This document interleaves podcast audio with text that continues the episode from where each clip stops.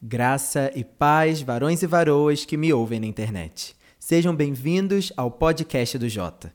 Eu tô aqui na minha casa agora gravando esse episódio e hoje eu tenho o privilégio de compartilhar com vocês talvez a mensagem mais querida para o meu coração que eu já tive a oportunidade de pregar a vida toda. E o título é tipo meme, só que uma pergunta.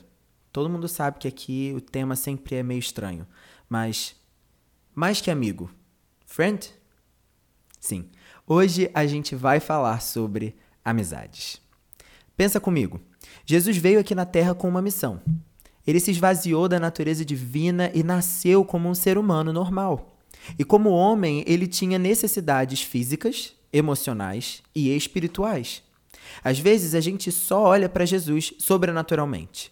Mas Jesus tinha fome, sede, sono, ele tinha emoções e sentimentos como tristeza e raiva que precisavam ser dominados, e foram. Ele precisava orar e dependia da unção do Espírito Santo para viver o poder de Deus, porque era um ser humano normal como eu e você aqui. Mas a gente só imagina Jesus curando e ensinando. Gente, Jesus também se divertia. Jesus também socializava, frequentava festas. Jesus também tinha amigos. A primeira coisa que a gente aprende então é que se Jesus tinha amigos, isso não pode ser algo descartável para mim. O mundo hoje em dia tem ensinado que você precisa se bastar em si mesmo. Nenhuma conexão é importante. O seu sucesso, quem constrói é você e pessoas são degraus para o seu sonho. Mas não é assim que a Bíblia nos ensina. Eclesiastes 4, de 7 a 10, diz assim: Observei outra coisa que não faz sentido debaixo do sol. É o caso do homem que vive completamente sozinho, sem filho nem irmão, mas que ainda assim se esforça para obter toda a riqueza que puder. A certa altura, porém, ele se pergunta: Para quem trabalho? Por que deixo de aproveitar tantos prazeres? Nada faz sentido. É tudo angustiante. É melhor serem dois que um, pois um ajuda o outro a alcançar o sucesso. Se um cair, o outro o ajuda a levantar-se. Mas quem cai sem ter quem o ajude está em sérios apuros. Nós vamos ver que essa era exatamente a mentalidade de Jesus: união, conexão, amizade. E é por isso que o tema desse podcast é mais que amigo, friend. Você sabe quem eram os amigos de Jesus? Normalmente a gente responde Pedro, Tiago e João, os três mais próximos dentro do time de discípulos. Mas Jesus também tinha um outro grupo de amigos que também pode nos ensinar bastante.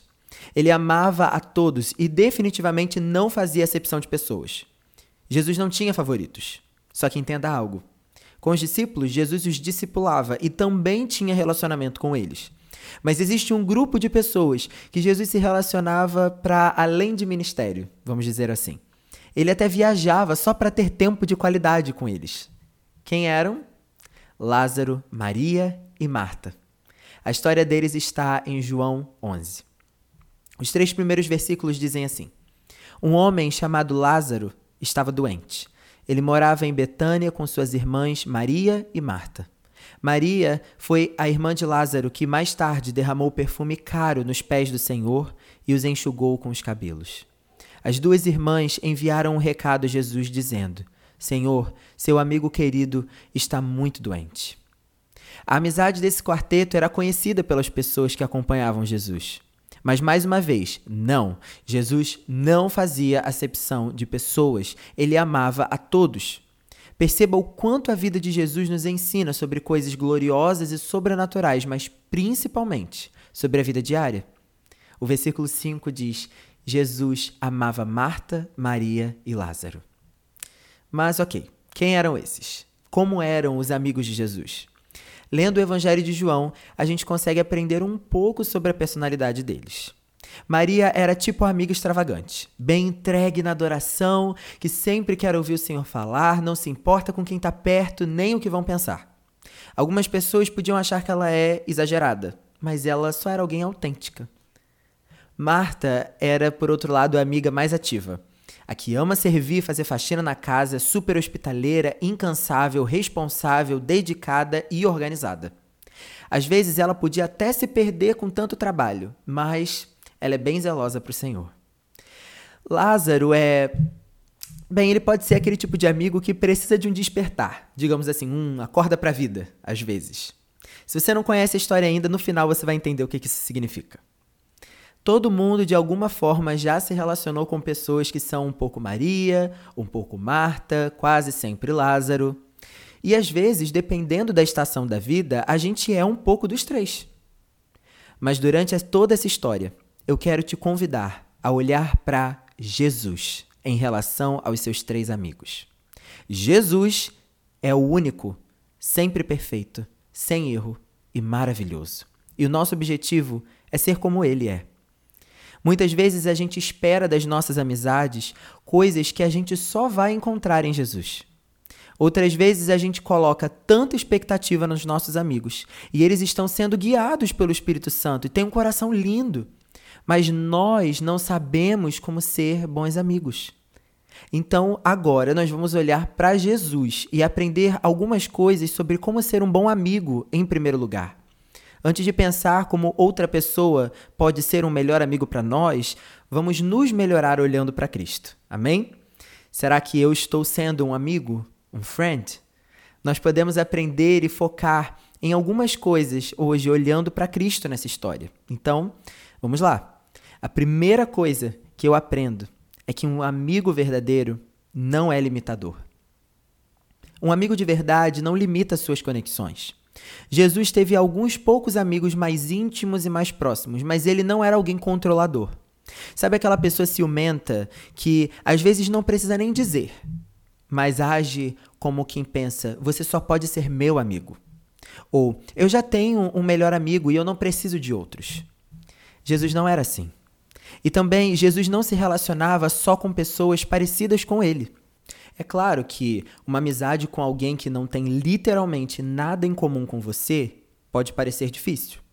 Mas às vezes aquela pessoa que você olha e não dá nada pela amizade dela pode se tornar um irmão para você. Na vida, cada personalidade, cada história de cada conexão que a gente faz pode nos construir de alguma forma. E lá naquele primeiro texto de Eclesiastes 4 que a gente leu, o versículo 12 diz assim: Sozinha a pessoa corre o risco de ser atacada e vencida, mas duas pessoas juntas podem se defender melhor.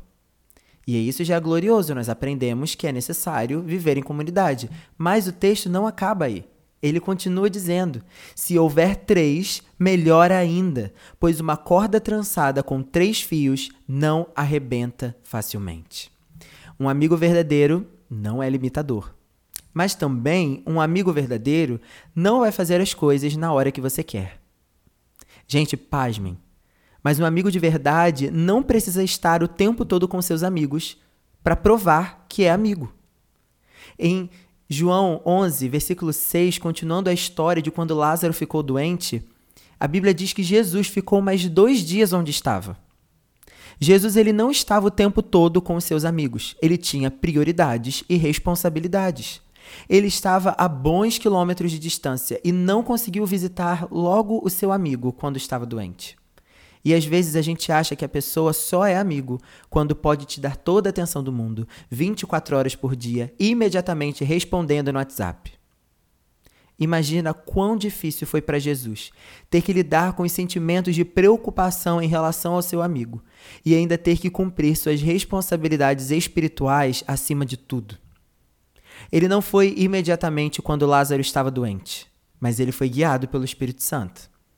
E uma coisa eu aprendi sendo amigo de alguém muito querido para mim.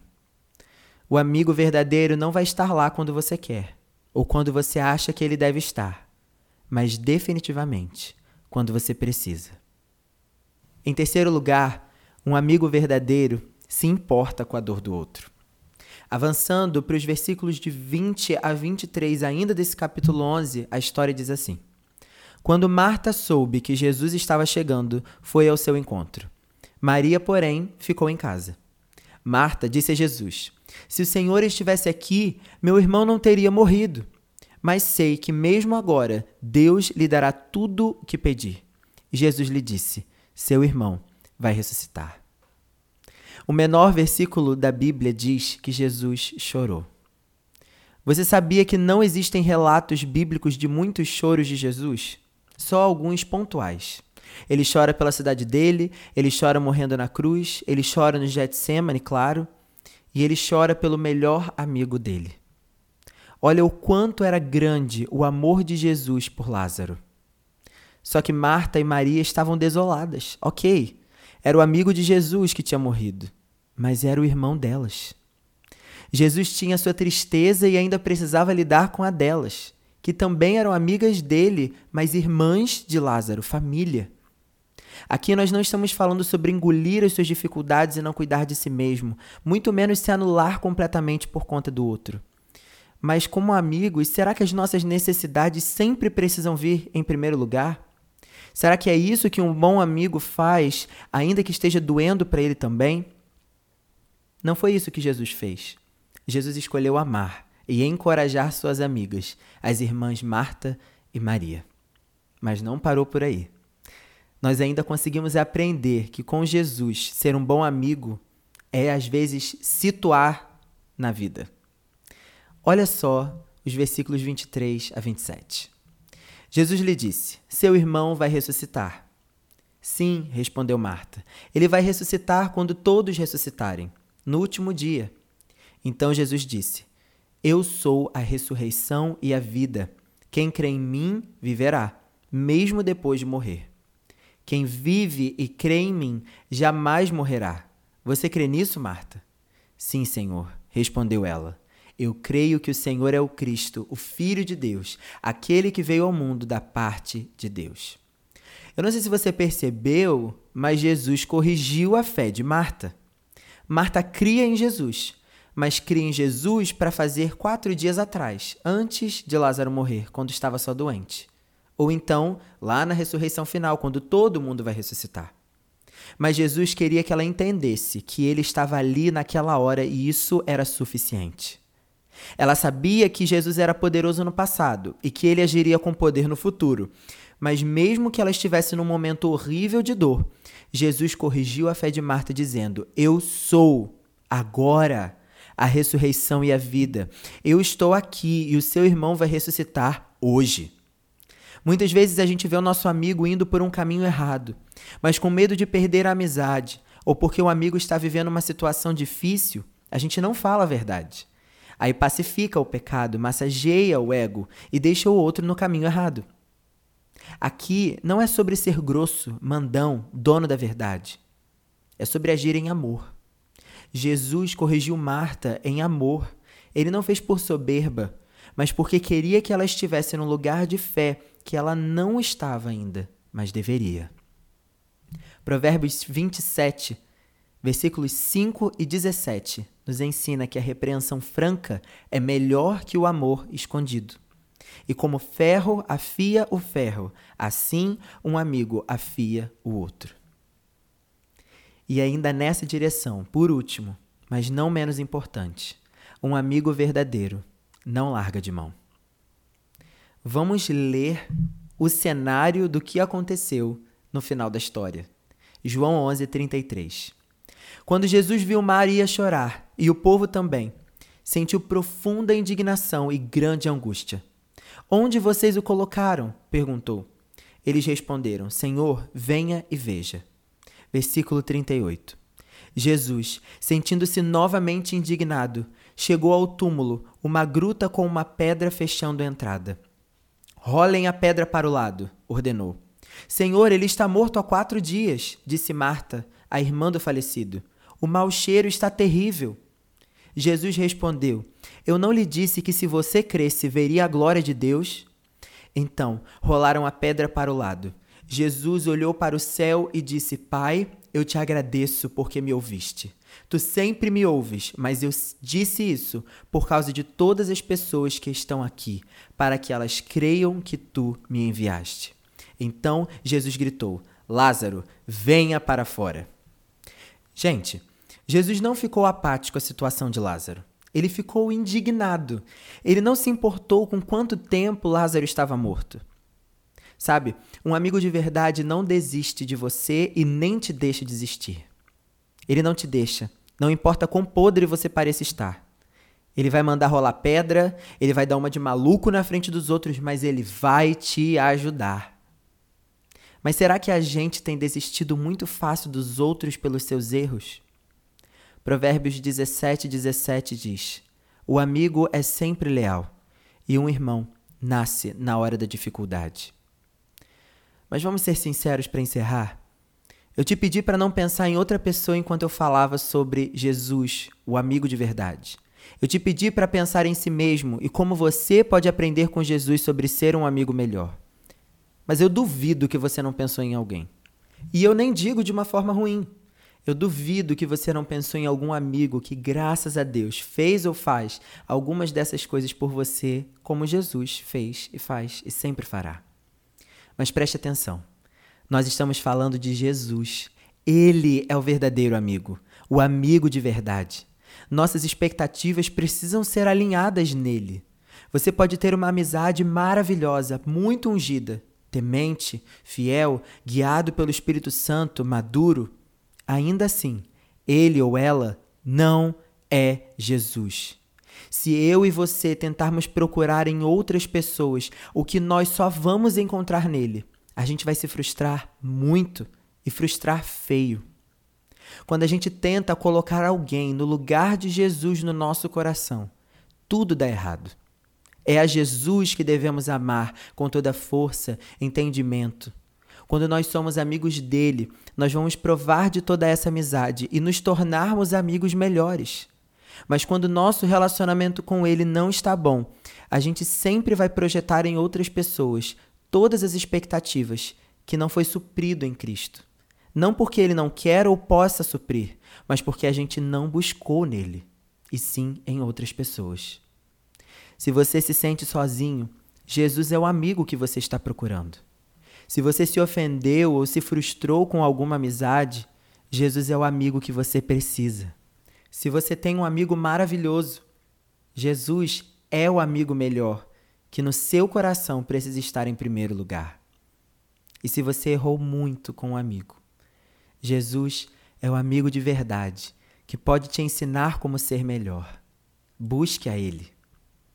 Em João 15, 13, diz que não existe amor maior do que dar a vida por seus amigos. E no versículo 15, Jesus continua ensinando: Já não os chamo de escravos, pois o Senhor não faz confidências a seus escravos Agora vocês são meus amigos, pois eu lhes disse tudo o que o Pai me disse. Vocês não me escolheram, eu os escolhi. E este é o meu mandamento: amem uns aos outros. Amém, gente? Se você quer que outras pessoas recebam desse ensino também, me ajuda compartilhando e vamos continuar crescendo juntos na sua plataforma digital favorita. O que não falta é alimento espiritual para você e formas de abençoar outras pessoas também. Me segue lá no Instagram, arroba eumesmoj, e até o próximo episódio do podcast do Jota.